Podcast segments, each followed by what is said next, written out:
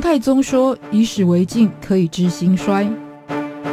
亚里斯多德说：“认识自己是所有智慧的源头。”纵观历史深度，理解属于我们的世界，开脑洞，长知识，六百秒的历史课。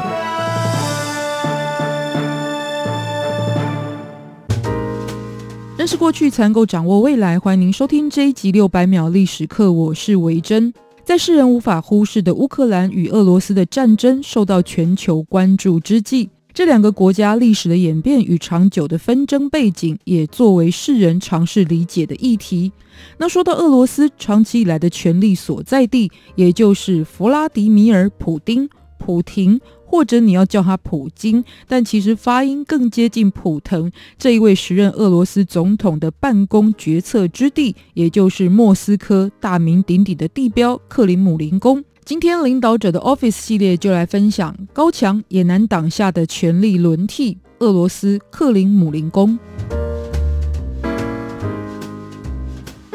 克林姆林宫是一座超大型的建筑群，在一旁有莫斯科河流过。而且连接外围的红场，加上的辽阔格局，更是展现曾经作为帝国的俄罗斯气派恢宏的历史过往。克里姆林的意思就是指城市中心的堡垒建筑，因此并不限于这一座莫斯科的总统府可以被称为克里姆林宫，像是俄罗斯其他城市图拉或者诺夫哥罗德都有同名称的历史建筑。不过，当然还是以莫斯科这一座是最有知名度，也最具象征意义。毕竟这一座宫殿的存在，也推动了莫斯科这座城市，甚至是整个俄罗斯的历史发展。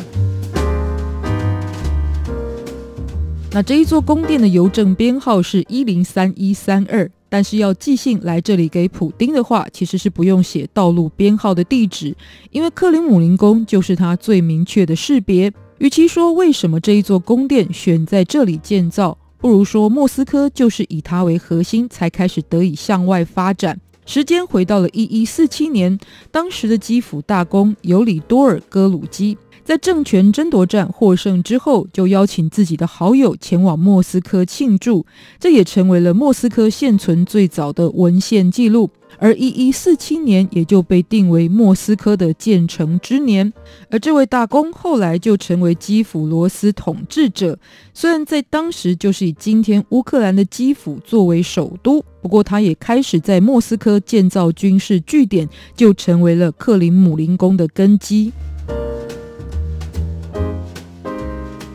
虽然这一点建筑根基也曾经在蒙古人入侵基辅罗斯之后就被毁，但毕竟当时的莫斯科离首善之区是天高皇帝远，于是反而能够躲开世间的纷乱，有了发展的空间。而这个自治的小国家，就在十四世纪的时候迎来了是统治者伊凡一世，他在一三二零年就用木头建筑打造了高耸雄伟的克林姆林宫。然而木造的建筑其实很容易引起火灾。于是后人多半在重修的时候，就会选择更坚固耐用的石头材料，而且呢，石头的建筑就更贴近我们对于城堡的概念。而王公贵族也在这时候开始就把这座宫殿当作最主要的住所，同时在历代彰显了信仰精神的教堂建筑也陆陆续续的被建设，更成为这个建筑群当中非常重要的价值核心。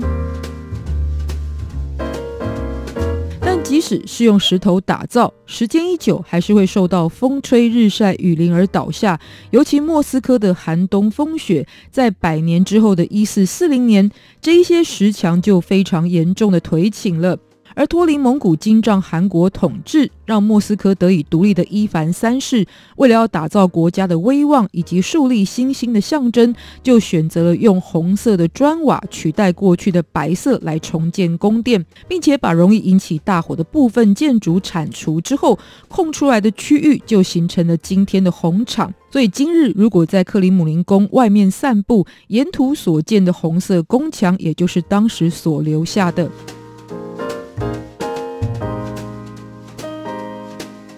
那俄罗斯作为东正教信仰的国度，以及与拜占庭帝国紧密的政治关系，因此我们所见的克里姆林宫有非常多高大的半圆形的圆顶建筑，多半就是采用拜占庭以及融合了古罗斯的建筑风格。这种设计其实也存在很实际的作用，就是避免积雪压在屋顶上而造成破坏。同时，数百年来，其实也在这个区域当中陆续建造了更多建筑，就形成我们今天所见的辽阔格局。但是克里姆林宫的领导地位也曾经因为领导者对于国家发展路线的改变而有所松动。最主要就是在一七一二年的时候，帝国领导者彼得大帝决定要迁都到圣彼得堡，这个比起莫斯科其实更有着优良港口，也更接近欧洲，得以发展海上力量的城市。这就造成莫斯科的资源与人口大量流失。同时也导致这座城市甚至宫殿的破败没落。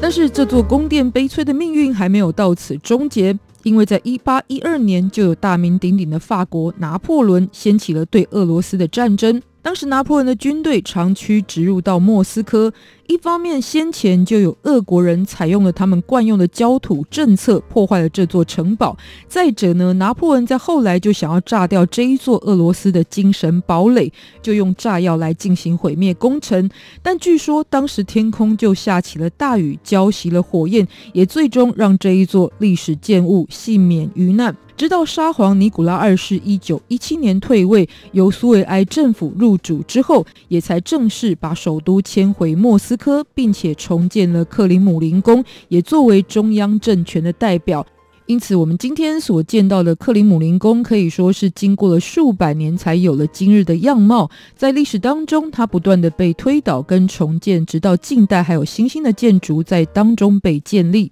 那今天我们所见到的整体格局，最主要可以分成几个区域，包含了政府的公务建筑、塔楼、教堂、花园广场，还有纪念场所所组成。而另外，对于俄罗斯来说，非常象征性的人物，也就是列宁，他的坟墓呢，其实也是依着克林姆林宫来建造的。而这一座看起来威武森严的建筑群，似乎隔绝了与人们的接触，但其实，在今日有部分的区域是可以开放给公众进入参观，但是没有办法直接去到属于俄罗斯总统工作的地方。可是，到底俄罗斯的总统是在哪里办公？我们也可以眺望一下。其实位在于克里姆林宫当中，被用来当做总统府的地方是有过搬迁记录的。最初使用的是在一九三零年代所建造，被称为十四号楼的建筑作为总统府，而且也是办公跟接待来访宾客的地方。但是后来在二零一五年就被拆除，改到了十八世纪落成的元老院，接替总统府的功能。而且在搬迁的过程当中，因为有时间差，所以呢，当时还寻找了这个克里姆林宫其他建筑作为临时的办公之地。那总统官邸在哪里？其实也就在克里姆林宫当中，就是其中的一座宫殿，叫做格尔基宫。而这里过去也是沙皇最主要生活居住的地方。同时，要探索沙皇的痕迹，也一定要造访的地标就是大克里姆林宫。这也是沙皇的宫殿，兴建于一八四九年。但作为宫殿亮点的，也就有高耸入云、非常的壮丽，同时色彩缤纷的教堂建筑。而其中非常具有代表性的就是圣母升天大教堂，是在一四七九年就建造，而且这里也是沙皇进行加冕仪式，还有举办宗教相关的活动所最主要的一个场所的所在地。那俄罗斯之于莫斯科，莫斯科之于克里姆林宫，这个地方从荒野到繁华，但数百年来，克里姆林宫也看尽了俄罗斯的时局变迁，仍然是静静伴随着莫斯科河流过，关注着这座城市甚至这个国家的发展。但是从皇权到共产，又到了今时今日备受争议的联邦时期，纵观历史，森严的高墙下却无法阻挡当权者被时代洪流推动的改朝换代，或者是也无法抚慰领导者缺乏安全感的心境。这座宫殿又将会继续看到哪些人与事的改变，也是未来世人继续关注的焦点。六百秒历史课，我们下次见，拜拜。